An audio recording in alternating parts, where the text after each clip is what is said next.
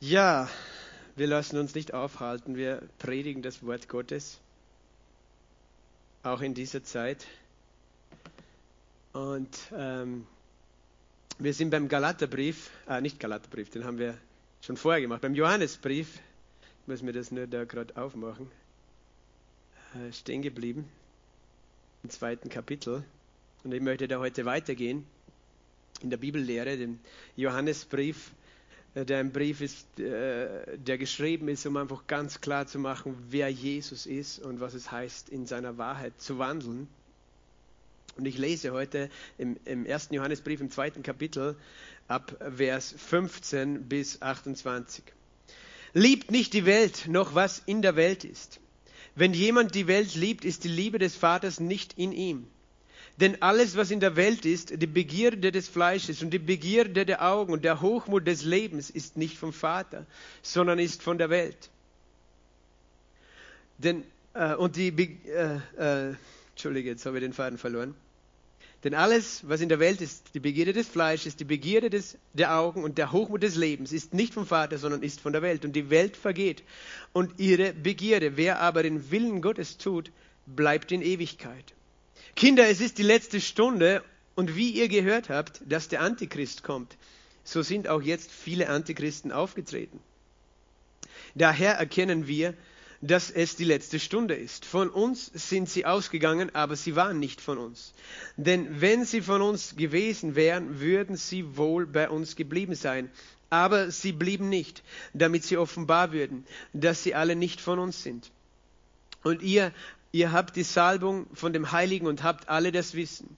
Ich habe euch nicht geschrieben, weil ihr die Wahrheit nicht kennt, sondern weil ihr sie kennt und wisst, dass keine Lüge aus der Wahrheit ist. Wer ist der Lügner, wenn nicht der, der leugnet, dass Jesus der Christus ist?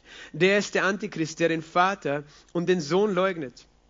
Jeder, der den Sohn leugnet, hat auch den Vater nicht. Wer den Sohn bekennt, hat auch den Vater. Ihr, was ihr von Anfang an gehört habt, bleibe in euch. Wenn in euch bleibt, was ihr von Anfang an gehört habt, werdet auch ihr in dem Sohn und in dem Vater bleiben. Und dies ist die Verheißung, die er uns verheißen hat, das ewige Leben. Dies habe ich euch im Blick auf die geschrieben, die euch verführen. Und ihr die Salbung, die ihr von ihm empfangen habt, bleibt in euch. Und ihr habt nicht nötig, dass euch jemand belehre, sondern wie seine Salbung euch über alles belehrt, so ist es auch wahr und keine Lüge. Und wie sie euch belehrt hat, so bleibt in ihm. Und nun, Kinder, bleibt in ihm, damit wir, wenn er offenbar werden wird, Freimütigkeit haben und nicht vor ihm beschämt werden bei seiner Ankunft. Vater, wir danken dir für dein Wort. Wir danken dir, dass du uns den Heiligen Geist gibst als den Lehrer, als den Beistand, der uns hilft, das Wort zu verstehen. Und ich lade dich ein, Heiliger Geist, heute zu uns zu sprechen durch dieses Wort. In Jesu Namen. Amen. Also dieser, dieser erste Teil äh, dieses Textes, den ich gelesen habe, beginnt mit dieser Aussage, liebt nicht die Welt noch, was in der Welt ist.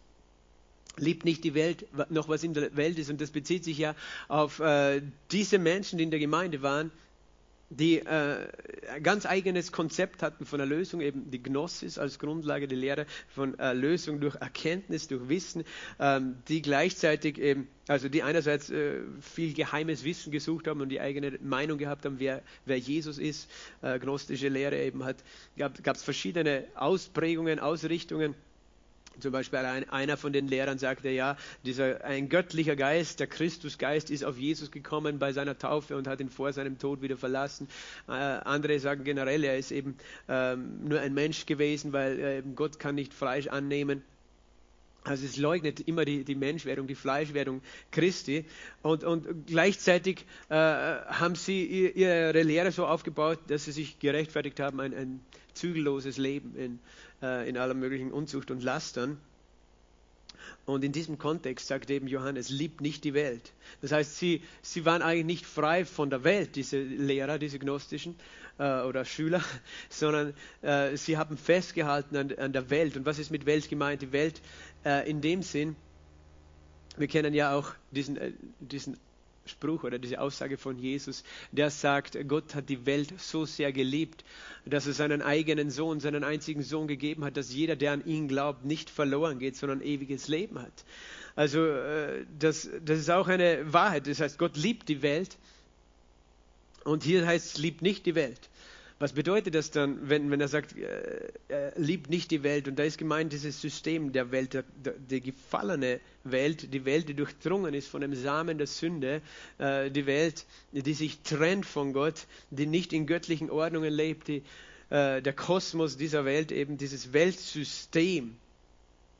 Petrus hat auch zu Pfingsten gesagt, lasst euch retten aus diesem verkehrten Geschlecht.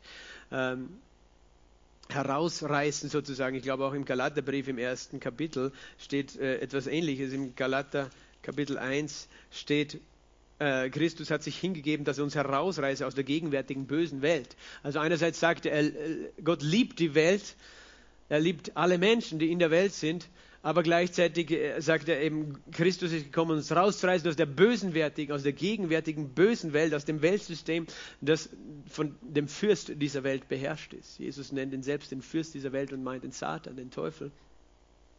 Das heißt, wenn, wenn wir hängen an den Versuchungen dieser Welt, so hat ja der Satan von Anfang an den Menschen zu Fall gebracht, Adam und Eva, durch die, diese drei äh, Elemente. Und das ist das, was beim Sündenfall sozusagen wirksam war. Äh, er, er nennt es so eben äh, die Begierde des Fleisches, die Begierde des Fleisches, das war eben dieser, dieses Verlangen, diese Frucht zu essen. Die Begierde der Augen, Eva hat gesagt, ähm, äh, sie schaut gut aus, diese Frucht, und äh, schaut gut zur Speise aus. Und der Hochmut des Lebens, äh, weil Satan hat gesagt, wenn ihr davon esst, werdet ihr sein wie Gott. Ihr werdet äh, Gott sozusagen dann nicht mehr brauchen, ihr werdet selbst ein Gott sein, sozusagen, in dieser Welt. Äh, und das heißt, diese drei Versuchungen, mit denen ist er damals gekommen, mit denen kommt er auch heute noch zu jedem Menschen. Mit der Begierde des Fleisches, was die Begierden deines Fleisches sind, die, die von Gott ursprünglich stammen. Wir haben also Begierd, also nicht als Begierden, sondern als Bedürfnisse zum Beispiel. Wir haben Hunger, Durst, ähm, diese normalen Bedürfnisse, aber auch eben Sexualität ist ein göttliches Bedürfnis, das er gegeben hat, aber für das er auch den Rahmen der Ehe gegeben hat. Und der Teufel nimmt diese Bedürfnisse und macht daraus Begierden. Das heißt, äh, die äh, dann den ganz, das ganze Leben steuern und kontrollieren sollen. Menschen sind deswegen drogensüchtig oder alkoholsüchtig. Also die Begierde des Fleisches, äh, die Begierde der Augen. Gott hat alles schön gemacht, aber er möchte nicht, dass wir hängen mit unseren Augen an den, den äußeren Dingen, weil es gibt geistliche Dinge, die noch größer sind als das Sichtbare. Und das Unsichtbare ist größer. Und der Hochmut des Lebens, der Stolz des Lebens, dieser äh, Stolz ähm, äh, ist immer betrügerisch. Ich glaube, es steht, ähm, in, in, welchem Buch der Bibel steht das? Ich glaube, im Buch. Kann es sein, Nahum oder Habakkuk? Der Hochmut deines Herzens hat dich betrogen. Der Hochmut deines Herzens betrügt dich. Äh, es gibt verschiedene Gründe auch für Stolz. Eine, ein Grund zum Beispiel ist Menschen, die unsicher sind, sind auch stolz, weil sie, sie müssen eine Mauer bauen, sie versuchen, wer zu sein, weil sie Anerkennung suchen von Menschen und können nicht ihre Fehler eingestehen. Das kann ein, ein Grund von Stolz sein. Aber wenn du Adam und Eva anschaust, den, diesen Grund hatten sie nicht, weil sie hatten alle Anerkennung, die, die man nur haben kann von dem Vater im Himmel. Sie hatten die Anerkennung Gottes und doch... Ähm, äh, haben, hat Satan eine, eine, einen Samen gesät in sie, nämlich dieses, ihr könnt selber ohne Gott leben.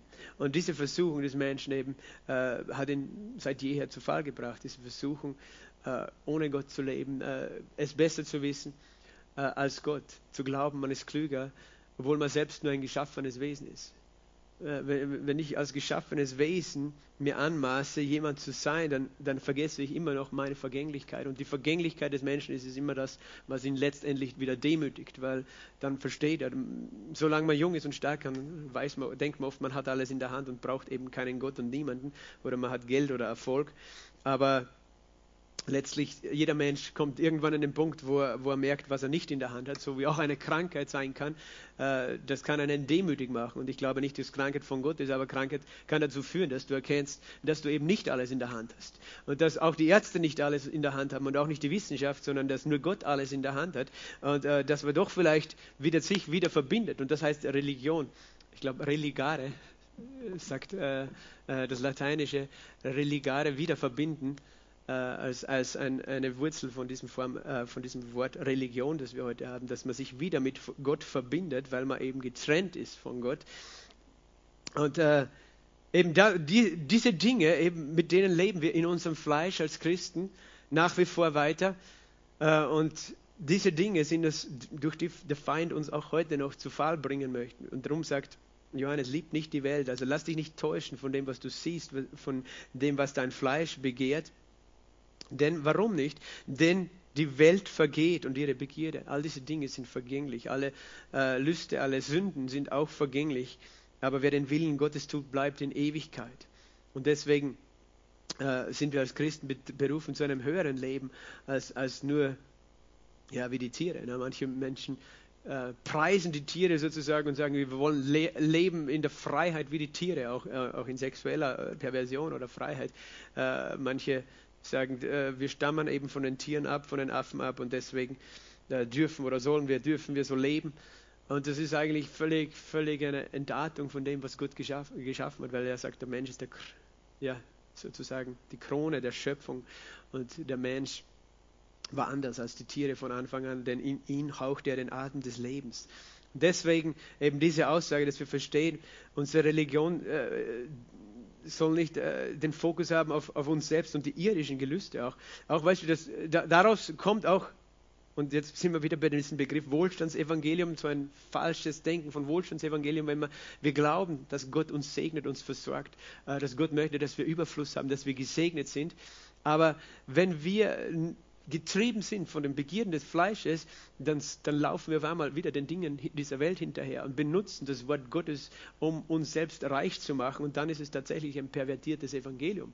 Das heißt, obwohl ich glaube, dass Gott möchte, dass wir im Wohlstand leben, weiß ich, dass Gott ein höheres Ziel mit mir hat, als einfach, dass ich, äh, dass ich hier sozusagen äh, in Fülle und in, in Segen leben kann, sondern dass ich weiß, es ist alles vergänglich, was auf dieser Welt ist, und ich bin zu etwas höherem Beruf, zu einem höheren Leben. Also es gibt eine Religion, da bringen sich Menschen um im, im Namen ihres Gottes, äh, in dem Glauben, dass dann 70 Jungfrauen auf sie warten und noch ein Tisch voller Essen und Trinken und Wein, äh, wo sie dann die Freuden äh, dieser Welt äh, in Ewigkeit auf, auf ihre Art, in ihrer Vorstellung äh, weiter auskosten können.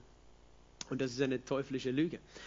Und äh, wir wissen, äh, Jesus hat gesagt, wir werden im Himmel gar nicht heiraten zum Beispiel und verheiratet werden, weil wir werden sein wie Engel im Himmel. Und gemeint ist äh, sozusagen äh, diese sexuelle Begierde, die wirst du im Himmel gar nicht haben, weil im Himmel du etwas Höheres erkennst und außerdem, wenn Menschen nicht sterben, brauchen sie sich auch nicht mehr fortpflanzen. Das ist nur so nebenbei äh, gesagt, aber äh, weil, weil es größeres Glück gibt. Und das ist die Gegenwart Gottes, das ist Jesus. Also die Welt vergeht, und äh, all diese Dinge, eben wenn wir nach dem Fleisch leben, das ist nicht das, das Evangelium. Und darum, so sehr ich glaube, dass, dass Gott möchte, dass wir Wohlstand haben, glaube ich nicht, dass wir das pervertieren dürfen äh, und als Ausrede benutzen für das, was unser Fleisch möchte. Denn unser Fleisch lässt sich gerne in die Ehre führen von der Welt. Und darum richten wir unsere Augen auf Jesus, auf sein Wort, auf sein Reich. Dann geht es weiter in Vers 18. Kinder, es ist die letzte Stunde. Und wie ihr gehört habt, dass der Antichrist kommt, so sind jetzt auch viele Antichristen aufgetreten. Daher kennen wir, dass es die letzte Stunde ist. Von uns sind sie ausgegangen, sie waren nicht von uns. Johannes redet auf einmal hier äh, davon, zuerst einmal, dass die letzte Stunde ist. Die letzte Stunde und das hat er geschrieben vor 2000 Jahren. Die letzte Stunde. Was bedeutet das? Ja, die letzte Stunde, bevor Jesus wiederkommt. Äh, bevor sozusagen das, äh, das System der Welt äh, gerichtet wird. Satan, der eben der Herrscher dieser Welt sein möchte, gerichtet wird und dann das Reich Gottes wirklich real anbricht, weil Jesus gesagt hat, er wird wieder auf die Erde kommen zurückkommen und sein Reich aufrichten. Und er redet von dieser letzten Stunde vor 2000 Jahren und inzwischen sind viele Jahre vergangen. Ähm, wie können wir das verstehen? Ich meine, die Gemeinde allgemein hat von Anfang an gelebt mit dieser Wiederkunftserwartung Jesus und darum haben sie unmittelbare Erwartung gehabt, dass Jesus wiederkommt von Anfang an und haben das die letzte Stunde genannt. Gleichzeitig ähm, auch äh, lesen wir im Hebräerbrief zum Beispiel, die letzten Tage sind da und die letzte Stunde. Ähm, der Johannesbrief, der Hebräerbrief, sagen auch manche Bibellehrer, obwohl wir aus allen Briefen lernen, alle zu uns sprechen, sind das auch Briefe, die speziell für die allerletzte Zeit auch geschrieben sind, bevor der Wiederkunft Jesus, also auch für das Volk Israel in der Trübsalzeit. Das ist ein Grund, warum das drinnen steht. Und auf der anderen Seite tatsächlich, wenn du sagst, die letzten Tage, äh, da gibt es diese, diese ähm, diese Botschaft, die Daniel, der Prophet Daniel von dem Engel bekommen hat, dass es 70 Jahrwochen sein wird, werden, 70 Jahrwochen, bis äh, ein Gesalbter eben zuerst ausgerottet wird, aber dann eine Ewigkeit, ewige Gerechtigkeit kommen wird auf diese Erde. Und er beschreibt 69 Jahrwochen, das, das Abschnitte von sieben Jahren bedeuten. Äh, aus, äh, und das, glaube ich, beginnt in, äh, circa in der Mitte des 5. Jahrhunderts vor Christus, diese 69 äh, Jahrwochen bis zu dem tatsächlichen Jahr des Todes Jesus. Kannst du 69 Wochen zählen, wo diese Prophetie gekommen ist? Dann sind 69 mal sieben Jahre. Ich habe das jetzt nicht im Kopf. Ähm, ja, 483 Jahre muss es sein, vergangen. Und dann ist äh, Jesus tatsächlich gestorben. Und äh, diese 70. Woche, diese sieb, äh, letzte Woche, also die letzte Periode von sieben Jahren, die steht noch aus. Und da, damit ist gemeint, das ist eine, äh, eine Woche, wo Gott äh, sich um sein Volk Israel kümmert, die Gerechtigkeit in seinem Volk Israel wiederherstellt. Und eben seit der Auferstehung Jesu bis heute ist sozusagen eine Pause, eine Unterbrechung äh, äh, im Gottes Zeitplan. Und irgendwann wird die 70. Woche an, äh, anbrechen und dann vergehen sieben Jahre und dann wird Jesus wiederkommen. Und so gesehen äh, hat Johannes gewusst, Jesus kommt jeden Moment wieder. Eigentlich ist die Zeit der Juden jetzt fast vorbei, die Zeit des Volkes Israel, so wie es im Alten Bund war. Und er redet, dass jetzt der Antichrist, dass der Antichrist kommt. Und er redet davon, dass eine Person kommen wird. Und er redet so, als ob er weiß, von was er redet. Ähm, eine Person, die Antichrist ist. Was heißt Anti? Anti heißt einerseits gegen etwas sein, aber es bedeutet auch anstatt etwas sein. Jemand, der, der einerseits gegen Christus, gegen Jesus Christus ist und gleichzeitig anstatt seinen Platz einnehmen will. Und das war von Anfang an Satan. Und, und hier redet es von einer Person, Daniel in seinem Buch, auch im, im Buch Daniel im, 10, im 9., 10., 11. Kapitel, auch im 7. redet auch von dieser Person. Darum wussten die Juden, von, von was er redet. Der falsche Gesalbte, der, der falsche Messias, der wird eines Tages kommen. Und er sagt, äh, äh, er redet auch in, in, in, diesem Buch Daniel, Daniels 9, glaube ich, ist es Vers 27 davon, dass dieser falsche Messias einen Bund machen wird für die vielen, einen Bund für das Volk Israel äh, und einen Friedensbund ausrichten wird, eine Woche lang, dass es in dieser Zeit einen, äh, einen Tempel geben wird, wo es Opfer stattfinden äh, für dreieinhalb Jahre und dass er dass er selbst dann das Opfer beendet und, und, und Jesus selbst redet von dem Gräuel der Verwüstung, der dann Te im Tempel stehen wird.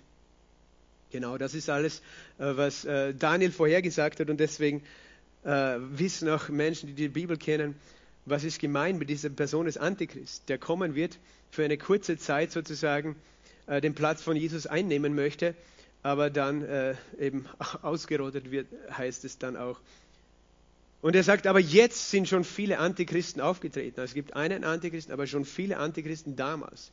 Und er redet von wem? Von, von diesen falschen Lehrern redet er. Er sagt, die sind von uns ausgegangen. Und er meint einerseits die Gemeinde, aber auch das Volk Israel, die Juden. De, äh, also le falsche Lehrer aus den Juden, die eben Judenchristen waren oder eben sogenannte Judenchristen, aber die eben ihre gnostischen Sekten, ihre esoterischen Sektenlehre in die Gemeinde hinein äh, geschmuggelt haben oder sie vergiftet haben. Und äh, das heißt, da ist ein jüdisches Element auch drin, äh, also jetzt nicht, die Juden sind sozusagen jetzt nicht schuld, sondern aber eine falsche Lehre, die eben auch in jüdischen Sekten kursiert ist. Und er sagt, sie sind äh, nicht von uns gewesen, sonst wären sie bei uns geblieben. Und eben, da können wir schon sehen, was ist gemeint mit, mit diesen Antichristen, was, äh, was haben die Juden damals als, als ganzes Volk gemeinsam gehabt? Ich meine jetzt nicht alle Juden, weil wir wissen, die ersten Christen waren alle Juden und, und die Schreiber der Bibel sind alles Juden. Aber, aber als Volk und die Leiter dieses Volkes haben Jesus abgelehnt, haben, haben Jesus als den Messias, den Gesalbten abgelehnt, haben die Sohnschaft Gottes abgelehnt. Dafür ist Jesus gestorben, weil er gesagt hat, ich bin Gottes Sohn. Und das hat sie so wütend gemacht, dass sie ihn auch äh, getötet haben. Und daran sehen wir den Geist oder die Gesinnung des Antichristen, gegen Jesus zu sein, dagegen zu glauben. Das ist letztlich, wofür ist, warum ist Jesus gestorben am Kreuz? äh, nicht, nicht letztlich, weil er geheilt hat, die Toten auferweckt hat und so viele Menschen ihm nachgefolgt sind, sondern weil er gesagt hat, ich bin Gottes Sohn. Und das haben die Pharisäer verstanden. Du könntest sagen, ja, wann hat er es explizit gesagt? Ich meine, erstens haben sie ihn gefragt, am Schluss dann beim Verhör, bist du der Christus? Äh, der Sohn Gottes. Und, und er hat gesagt, ja, er sagt es, ich bin es. Aber er hat es so gemeint, weil sie haben verstanden, wenn er sagt, ich bin Gottes Sohn, macht er sich selbst Gott gleich. Das, das lesen wir im Johannes 10. Äh, wenn du sagst, du bist der Sohn Gottes, dann bedeutet es, du sagst, du bist Gott, der Mensch geworden ist, im Fleisch gekommen ist. Und das war für sie Gotteslästerung, das war Blasphemie. Das hat sie so wütend gemacht, sie konnten das nicht glauben, sie konnten es nicht erkennen, dass Jesus tatsächlich Gott ist, dass, dass sie für das ihm die Todesstrafe gemäß ihrem Denken, gemäß ihrem Gesetz auch geben mussten. Also dafür, darum ist Jesus gekreuzigt worden weil er nicht davon abgewichen ist zu sagen, ich bin der Sohn Gottes. Und die Juden haben eben verstanden, er macht sich dadurch selbst zu Gott. Äh, das heißt, sie haben nicht gedacht, okay, er nennt sich Sohn Gottes und kann ja jeder sagen, ich bin auch ein Kind Gottes, du bist ein Kind Gottes. So haben sie das nicht verstanden, so hat er das nicht gemeint, sondern sie haben ganz klar gewusst, was für eine Botschaft äh, das ist. Äh, in Johannes 10 kannst du das lesen, dass sie, Vers Vers 33. Die Juden antworteten ihm, wegen eines guten Werkes steinigen wir dich nicht. Also zuerst wollten sie ihn ja nur steinigen, sondern wegen Lästerung, weil du, der du ein Mensch bist, dich selbst zu Gott machst. Sie haben verstanden, was Jesus sagt, wenn er sagt, ich bin der Sohn Gottes, ich bin der Menschensohn. Der Menschensohn ist auch der, den Daniel als der Prophet gesehen hat vor dem Thron Gottes, äh, also der vom Thron Gottes ausgeht. Jesus, der gesalbte König. Und das haben sie ihm nicht abgenommen, weil sie erwartet haben, wenn er das wäre, dann müsst, würde er jetzt alle Feinde besiegen, würde er die Römer besiegen äh, und eine Armee haben, gegen sie kämpfen.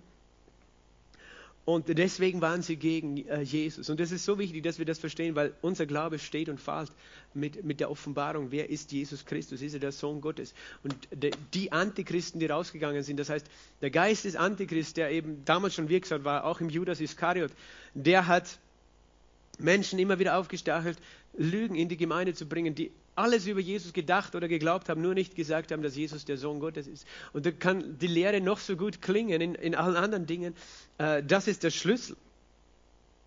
Äh, Johannes äh, geht dann weiter in Vers 20 und erinnert und sagt, ihr habt die Salbung von dem Heiligen und habt alle das Wissen.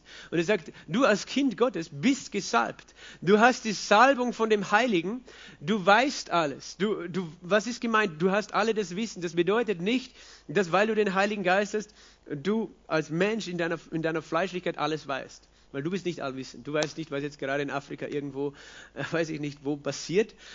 Deswegen, so gesehen bist du nicht allwissend und doch hast du das Wissen. Welches Wissen? Es ist, der Heilige Geist kann dir alles Wissen offenbaren und das wichtigste Wissen, das du hast, das wichtigste Wissen, das du hast, ist, dass Jesus der Christus ist. Das ist, was der Heilige Geist dich lehrt. Manche missbrauchen diesen, diesen Vers und auch den Vers 27 zu sagen, siehst du, äh, ich brauche keine Bibelschule, ich brauche keine, keine Gemeinde, weil ich weiß alles, der Heilige Geist ist in mir, darum weiß ich alles. Äh, und darum brauchst du mir nicht sagen, wenn ich den Heiligen Geist habe, dann, äh, dann, weiß ich alles. Weißt du, wenn du das sagst, dann bist du auf dem falschen Weg. Dann bist du nämlich auf dem Weg des Hochmuts, wo du selbst in die falsche Richtung, in die falsche Lehre gehst. Weil derselbe Heilige Geist, den auch Paulus hatte, zum Beispiel Paulus veranlasst hat zu schreiben, äh, dass Gott Lehrer in der Gemeinde gesetzt hat, die euch lehren sollen. Das heißt, wenn es Lehrer braucht, dann heißt es auch, äh, dass wir das akzeptieren, dass wir verstehen, ich weiß eben nicht alles in mir selbst. Aber alles, was biblische Wahrheit ist, ist schon in mir sozusagen abgelegt. Und der Heilige Geist bringt es hervor zur rechten Zeit. Und, und du weißt, dass es eine Lüge ist, wenn jemand dir sagt, Jesus ist nicht der Gott, ist nicht der Sohn Gottes. Du weißt, dass da immer eine Lüge drin ist, sondern der Heilige Geist sagt, nein, Jesus Christus ist der Sohn Gottes. Das ist die Offenbarung, durch die du neu geboren worden bist. Und dann sagt er weiter, ich habe euch nicht geschrieben, weil ihr die Wahrheit nicht kennt, sondern weil ihr sie kennt und wisst, dass keine Lüge aus der Wahrheit ist. Also noch mehr, das ist das Geheimnis des Gläubigen. Der, du hast nicht nur eine, eine, natürliche Quelle, nämlich das Wort Gottes, also ist auch übernatürlich, äh, um, um die Wahrheit zu kennen, sondern du hast den Geist Gottes in dir, der es dir bezeugt. Aber daran erkennst du sozusagen, ob, der, ob, es wirklich der Geist Gottes oder ein falscher Geist oder der, dein eigenes Gefühl ist, wenn es, wenn es darum geht, dass Jesus der Christus ist. Wenn Jesus der Christus ist und bleibt und nicht du dich selbst zu einem Christus machen möchtest oder, äh, oder andere Dinge über Jesus anfängst zu lehren. Wer ist der Lügner, sagt er dann, Vers 22, wenn nicht der, der leugnet, dass Jesus der Christus ist. Das ist der Lügner, der, der leugnet, dass Jesus der Christus ist, den nennt er, das ist der Antichrist, der den Vater und den Sohn leugnet. Der ist der, das, daran erkennt man den Geist des Antichrists oder die Gesinnung. Es ist letztlich Satan selbst, der, der so ähm, agiert. Er, er täuscht, weil, weil er ist der Lügner von Anfang an. Jesus hat gesagt, der Teufel ist der Lügner von Anfang an. Er tut nichts anderes als lügen und betrügen, Menschen hinters Licht führen. Und er lügt in Bezug auf, wer Jesus Christus ist. Weil er nie anerkennen wird, dass Jesus Christus der Herr ist. Weil er selbst der Herr sein möchte. Und dann sagt er eben, wer ist der Lügner, wenn nicht der, der leugnet, dass Jesus der, Christ, äh, dass Jesus der Christus ist. Der ist der Antichrist, der den Vater und den Sohn leugnet. Vers 23. Jeder, der den Sohn leugnet, hat auch den Vater nicht. Wer den Sohn bekennt, hat auch den Vater. Und das ist eine starke, radikale Aussage. Wer den Sohn bekennt, hat auch den Vater. Wer den Sohn leugnet, hat auch den Vater nicht. Es gibt viele, die dieser Meinung sind, wir haben alle denselben Gott. Aber es gibt viele Menschen, die glauben nicht, dass Jesus der Christus ist. Und wenn du leugnest, dass Jesus der Christus ist und sagst, ich glaube an denselben Gott, dann ist es nicht derselbe Gott, weil Jesus Christus ist Gott. Ich kann nicht sagen, ich glaube an Gott, aber ich glaube nicht an Jesus, weil Jesus und der Vater sind eins. Das heißt, der Gott, an den jemand glaubt, der Jesus Christus widersteht, ist ein anderer Gott. Ist letztlich der Gott dieser Welt. Und das ist, das ist so wichtig in dieser Zeit, weil diese Lüge von Anfang an reingekommen ist. Wir alle glauben an denselben Gott, das stimmt nicht. Der, sicher, der Gott der Juden ist derselbe Gott wie unserer, aber er wird auch dem Juden offenbaren. Jesus ist der Christus, der Heilige Geist wird ihm das offenbaren. Ich habe noch immer die Wahl, dieser Wahrheit zu widerstehen, zu sagen, nein, ich, ich lehne ab, wer Jesus Christus ist. Damit lehne ich seine Herrschaft ab, damit lehne ich seine Erlösung ab. Damit kann ich gar nicht erlöst sein von meiner Sünde, weil damit sage ich, ich brauche keinen Erlöser, der für mich am Kreuz stirbt. Ich kann mich selbst erlösen oder ich kann ohne Gott leben. Und dann, weißt du, da musst du aufpassen, wenn Menschen reden, wir, wir sind alle Brüder und Schwestern und haben alle denselben Gott.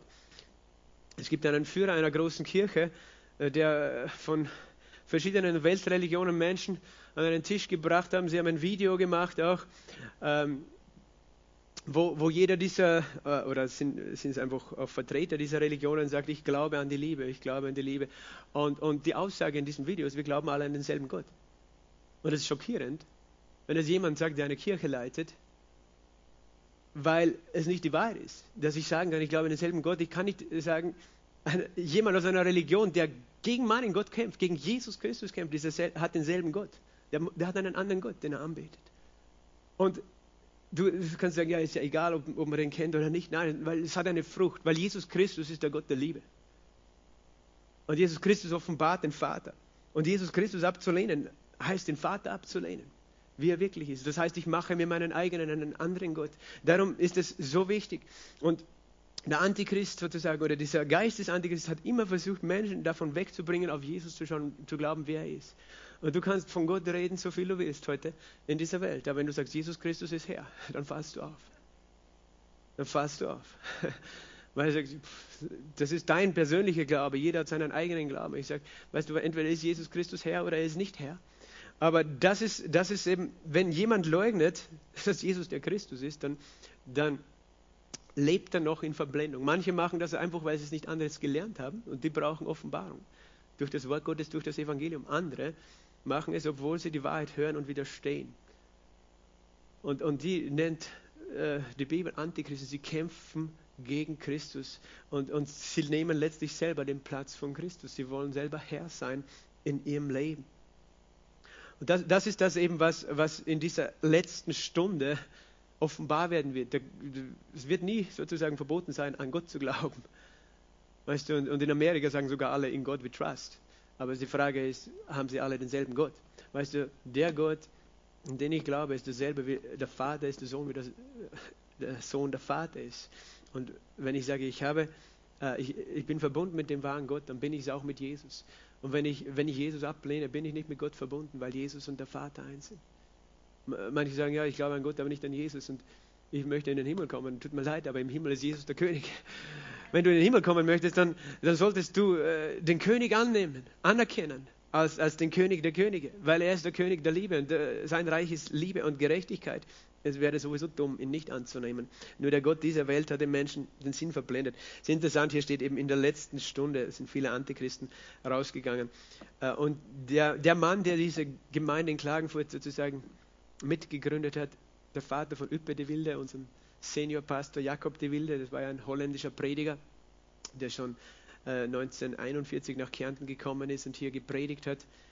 Ähm, übrigens, die ersten Gottesdienste regelmäßig am Sonntag gab es dann 1948 schon in Klagenfurt.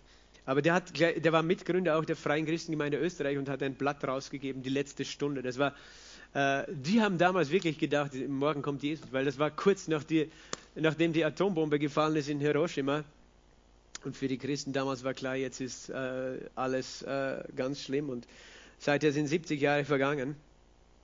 Das heißt, wir sind nicht äh, Jesus ist noch nicht gekommen, aber er wird bald kommen, sagt die Bibel. Ähm, aber das ist eben ein Zeichen dieser Zeit auch, ein Zeichen dieser Zeit, dass Menschen Jesus Christus widerstehen. Und das ist, ich, ich denke mir immer wieder, wie, wie kann man ihm widerstehen? Manche Menschen sagen, ja, wenn man Gott sehen könnte, wie gut er ist. Gott hat das gezeigt, wie gut er ist, oder? Indem er auf die Erde gekommen ist und die Kranken geheilt hat, die Toten auferweckt hat. Und doch haben so viele Menschen ihn nicht angenommen. Was mir das sagt, ist, ich muss auf mein eigenes Herz aufpassen. Mein, mein eigenes Herz, und jetzt rede ich allgemein. Ich weiß, ich bin neu geboren, der Heilige Geist ist in mir, aber als Mensch allgemein. Mein Herz kann mich so blind machen, dass wenn Jesus vor mir steht, ich ihn nicht erkenne. Weil ich so in meinem Stolz gefangen bin. Und das, war eben, das waren die Pharisäer, das waren die Schriftgelehrten aber auch viele andere, die, die vielleicht eine, die dankbar waren für ihre Heilung und Jesus hat alle geheilt aus Gnade und doch ihn nicht angenommen haben als den Messias, als den Christus, als den Herrn. Äh, und das, das heißt mir einfach diese Dinge, da, lass dich nicht von der Welt, von dem, was du äußerlich siehst, äh, verführen oder beeindrucken und auch nicht von deiner eigenen Vorstellung, weil sie hatten eine eigene Vorstellung von wer dieser Christus sein sollte. Sie hatten die Vorstellung von einem Krieger, der die Römer besiegt und nicht die Vorstellung von dem Lamm Gottes, das geschlachtet wird für die Sünden der Welt. Und wir haben manchmal eine Vorstellung von wie Gott ist und wer Jesus ist. Und wenn, wenn es dann anders ausschaut, dann, dann lehnen wir das ab und merken nicht. Das heißt, wir müssen unser Herz auch offen halten. Wir, wir wissen nicht alles, wir kennen nicht alles. Unsere Erkenntnis ist Stückwerk, aber wir wissen, dass eine Jesus ist Herr und Gott ist gut. Und seine Gnade hört nie auf. Und daran können wir festhalten. Vers 27 äh, Vers, Vers 24. Ihr, was ihr von Anfang an gehört habt, bleibe in euch. Wenn in euch bleibt, was ihr von Anfang an gehört habt, werdet auch ihr in dem Sohn und in dem Vater bleiben. Und dies ist die Verheißung, die er uns verheißt hat, das ewige Leben. Das habe ich im, euch im Blick auf die geschrieben, die euch verführen. Das heißt, er erinnert uns, in was zu bleiben, in, in dieser Wahrheit letztlich. Es ist, es ist so einfach. Der christliche Glaube ist nicht schwierig. Er basiert auf dem Fundament, Jesus Christus ist Herr. Und wenn ich mich ihm hingebe, dann kann er anfangen, mein Leben zu verändern, alles neu und alles gut zu machen. Also das heißt, ich anerkenne ihn und das halte ich fest. Ich weiß, wer Jesus Christus ist und davon lasse ich mich nicht mehr abbringen, weil es gibt äh, die, die euch verführen, sagt er hier in Vers 26. Und dann sagt er noch einmal, Vers 27, die Salbung, die ihr von ihm habt, das ist die Salbung, die Gegenwart des Heiligen Geistes, sie bleibe in euch und ihr habt nicht nötig, dass euch jemand belehrt, sondern wie seine Salbung euch über alles belehrt, so ist es wahr und keine Lüge. Und wie sie euch belehrt hat, so bleibt in ihm. Und er redet von dem Heiligen Geist, der uns immer die Wahrheit bezeugt. Das heißt, wenn jemand eine Lüge dir vorbringen will, der wird dir sagen, diese Lüge, äh, wenn er, wenn er, äh, der Heilige Geist wird dir sagen, hey, das ist nicht die Wahrheit. Du wirst keinen Frieden haben. Du wirst keinen Frieden haben über diese Wahrheit, äh, wenn jemand dir etwas verkaufen will. Der Heilige Geist lehrt dich. Das bedeutet nicht, wenn es heißt, ihr habt nicht nötig, dass, ihr, dass euch jemand lehrt, dass du nie einen Lehrer brauchst. Das heißt es nicht. Es heißt nur, wenn dir jemand sagt, dass Jesus nicht der Christus ist, dann brauchst du keinen Lehrer. Wenn du den Heiligen Geist hast, weißt du, dass es eine Lüge ist, eine Lehre, eine falsche Lehre. Mir hat einmal jemand erzählt, der eigentlich Christ war, dass er, oder zumindest von sich gesagt hat, dass er Christ ist. Dann ist eine Zeit vergangen und dann hat er mir erzählt, er war in Istanbul in der blauen Moschee und da war so eine, eine, eine übernatürliche Gegenwart und, äh, und er hatte so ein spirituelles Erlebnis, dass er konvertiert ist zum Islam. Und ich sage, der hat nicht gehört, was entweder war er nicht von neu geboren oder er hat nicht gehört, was der Heilige Geist ihm sagt. Ich sage mal, er wusste nicht wahrscheinlich, wer Jesus überhaupt ist. Er hat es nur gedacht, dass er es weiß. Aber das, wenn du auf den Heiligen Geist achtest, dann wird, wird dich niemand verwirren können mit falschen Ideen. Und Vers 28, und nun Kinder, bleibt in ihm, damit wir, wenn er offenbar werden wird, Freimütigkeit haben und nicht vor ihm beschämt werden bei seiner Ankunft. Bleib in ihm, wohne in ihm, sei in ihm zu Hause, bleib in Jesus. Das, das ist unser Auftrag, unser Gebot als Christen. Es ist nicht kompliziert. Es ist die Entscheidung, fest äh, auf Jesus zu schauen. Es ist nicht, dass du alles richtig machen musst, dass du perfekt sein musst, sondern wohne in Jesus. Sei zu Hause darin, in dieser Wahrheit, dass er der Herr ist, der König, der dich liebt, der dich versorgt, der, der alles in der Hand hat, egal auch wie turbulent die Zeiten sind. Wenn, äh, wenn du auf das schaust, dann wirst du Freimütigkeit haben, haben wir gerade gelesen. Dann wirst du Freimütigkeit haben bei seiner Ankunft. Du wirst dich freuen, du wirst dich freuen, egal welche Zeit es ist, weil du weißt, wer dein Herr ist und wer dein Gott ist. Und er lasst uns nie im Stich. Amen. Vater im Himmel, ich danke dir für deine Wahrheit. Ich danke dir für deine Gnade, für das wunderbare Evangelium. Und ich bete, dass du jeden, der heute zugehört hat, zugeschaut hat, Herr. Herr, ich bete, dass du jeden von uns das tief in unser Herz hineinlegst, eine Offenbarung von Jesus Christus. Es ist dein Heiliger Geist, nur du, Geist Gottes, kannst uns diese Wahrheit offenbaren. Wir wollen festhalten, Jesus Christus ist Herr. Wir wollen festhalten, du, Gott, bist Mensch geworden. Du bist am Kreuz gestorben und auferstanden. Vater, ich bete für jeden, der, der noch nicht sehen kann, Herr, dass du ihm jetzt die Augen Augen öffnest durch den Heiligen Geist. Ich bete für jeden, der verwirrt worden ist, der irgendetwas Komisches oder Falsches glaubt oder irgendwo in eine falsche Richtung geleitet worden ist von falschen Lehren, von Menschen. Herr, dass du ihn zu dir rückbringst, zu dem einfachen Evangelium.